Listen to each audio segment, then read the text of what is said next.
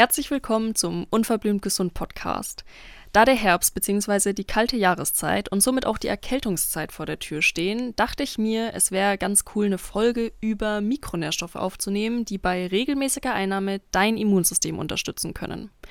Hier wieder ein kleiner Disclaimer. Die Folge ersetzt keine ernährungstherapeutische bzw. ärztliche Behandlung, Beratung, whatever.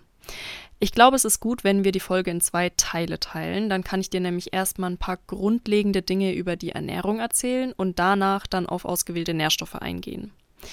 Die Basis, also das Fundament, stellt natürlich immer die Ernährung im Allgemeinen dar. Es hilft dir nicht wirklich was, wenn du kaum Gemüse isst und dich hauptsächlich von Fertigprodukten ernährst, dafür dann aber 50.000 verschiedene Nahrungsergänzungsmittel isoliert einnimmst. Achte also auf eine vielfältige, ausgewogene und ökologische Ernährung. Sich regional und saisonal zu ernähren ist übrigens nicht nur trendig, sondern macht auch einfach Sinn.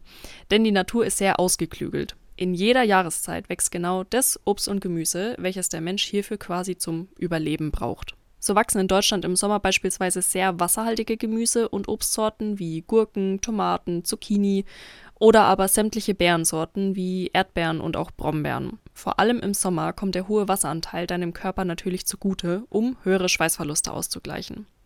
In den Wintermonaten hingegen wachsen vor allem Vitamin C-reiche Gemüsesorten wie Kohlgemüse. Und Vitamin C, das weißt du bestimmt, ist ganz wichtig für ein starkes Immunsystem, vor allem in der Grippe- und Erkältungszeit. Und das kannst du dir natürlich zu Nutzen machen und regelmäßig verschiedenste Kohlgemüse in deine Ernährung einplanen. Wenn der Grundpfeiler einer vielfältigen und ausgewogenen Ernährung stimmt, kann man sich dann verschiedenste Nahrungsergänzungsmittel anschauen. Eins davon, und das nimmt hier auch eine kleine Sonderstellung ein, ist das Vitamin D. Ein ausreichender Vitamin D-Status ist ganz essentiell für unter anderem ein starkes Immunsystem. Vitamin D wird natürlicherweise mit Hilfe von UVB-Strahlen in unserer Haut gebildet. Über die Nahrung nimmt man kaum etwas auf, also durch die Nahrung kannst du deinen Vitamin D-Bedarf nicht decken, deswegen meinte ich gerade auch die Sonderstellung. Das Problem in Deutschland bzw. in unserem Breitengrad ist, dass dein Körper aufgrund der Sonneneinstrahlung nur in den Monaten April bis September überhaupt in der Lage ist, Vitamin D zu synthetisieren. Und das auch nur, wenn du ohne Sonnenschutz und ohne verhüllende Kleidung in die Sonne gehst. Je mehr Haut mit den Sonnenstrahlen in Kontakt kommen, desto besser. Übrigens nimmt auch im Laufe des Alters die Vitamin D-Synthese ab. Und jetzt kannst du dich ja auch selbst fragen, ob du in den Monaten April bis September jeden Tag mindestens eine halbe Stunde in der Mittagszeit in der Sonne bist. In der Mittagszeit deswegen, weil hier die meisten UVB-Strahlen vorhanden sind. Oftmals sind wir acht bis neun Stunden in geschlossenen Räumen auf der Arbeit und danach dann zu Hause. Und wenn man sich bewusst in die Sonne legt, dann meist ja auch mit Sonnenschutz. Und damit will ich jetzt nicht sagen, dass du dich in der Sonne brutzeln sollst, bis du einen Sonnenbrand bekommst, weil jeder Sonnenbrand erhöht das Hautkrebsrisiko. Aber um Vitamin D zu bilden, ist Sonnenschutz halt einfach sehr kontraproduktiv.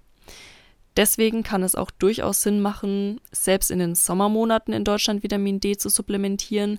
Wichtig ist, dass du deinen Status im Blut bestimmen lässt, um dann auch wirklich zielgerichtet zu supplementieren.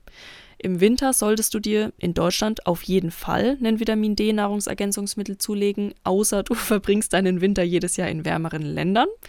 Wichtig ist auch, dass du auf die Kofaktoren achtest, heißt auf Vitamin A, K und auch Magnesium. Vitamin C hatte ich ja bereits bei den Lebensmitteln angesprochen, ein sehr wirksames Antioxidant, das wir aber tatsächlich durch eine vielfältige und ausgewogene Ernährung ganz gut über die Nahrung aufnehmen können. Man kann es vor allem in der Grippezeit zusätzlich supplementieren oder aber bei bestimmten Erkrankungen, da macht es schon Sinn, vor allem in höheren Dosen zu supplementieren. Ansonsten würde ich meinen Fokus tatsächlich eher auf andere Nährstoffe legen, die schwieriger sind mit der Nahrung aufzunehmen. Das ist zum Beispiel das Selen. Denn die Böden in Deutschland sind recht selenarm. Selen wird unter anderem für ein ganz bestimmtes Enzym benötigt, nämlich der Glutathion-Peroxidase. Sie schützt unsere Zellen vor oxidativen Stress und somit unter anderem vor chronischen Krankheiten. Selen spielt einfach eine ganz entscheidende Rolle beim Erhalt der normalen Funktion des Immunsystems. Als selenreiches Lebensmittel ist vor allem die Paranuss zu nennen. Das Problem hierbei ist jedoch, dass die Selengehalte in den Nüssen sehr stark schwanken, je nachdem, wo die Paranuss gewachsen ist.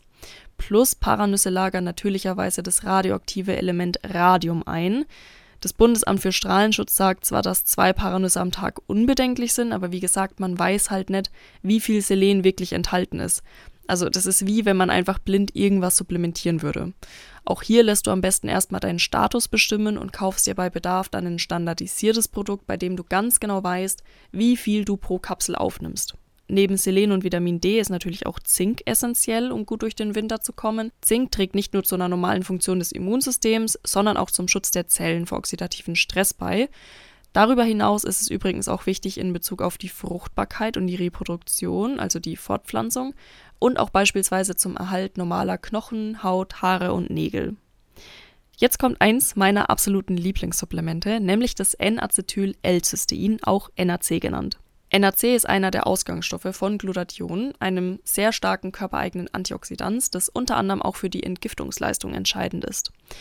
NAC ist stabiler als das reine L-Cystein und sollte deswegen auch bevorzugt werden. Es weist antioxidative, entzündungshemmende und schleimlösende Wirkungen auf und NAC wird deswegen auch seit Jahren schon als Mukolytikum eingesetzt, um eben das Abhusten von Schleim zu erleichtern. Fürs Immunsystem also richtig krass und auch bei Erkrankungen wie PCOS, systemischer Lupus, Alzheimer oder Parkinson konnten bereits positive Wirkungen von NAC nachgewiesen werden. In hohen Dosen wird NAC übrigens sogar als Gegenmittel gegen die Toxizität von Paracetamol, also bei Paracetamolvergiftung, eingesetzt.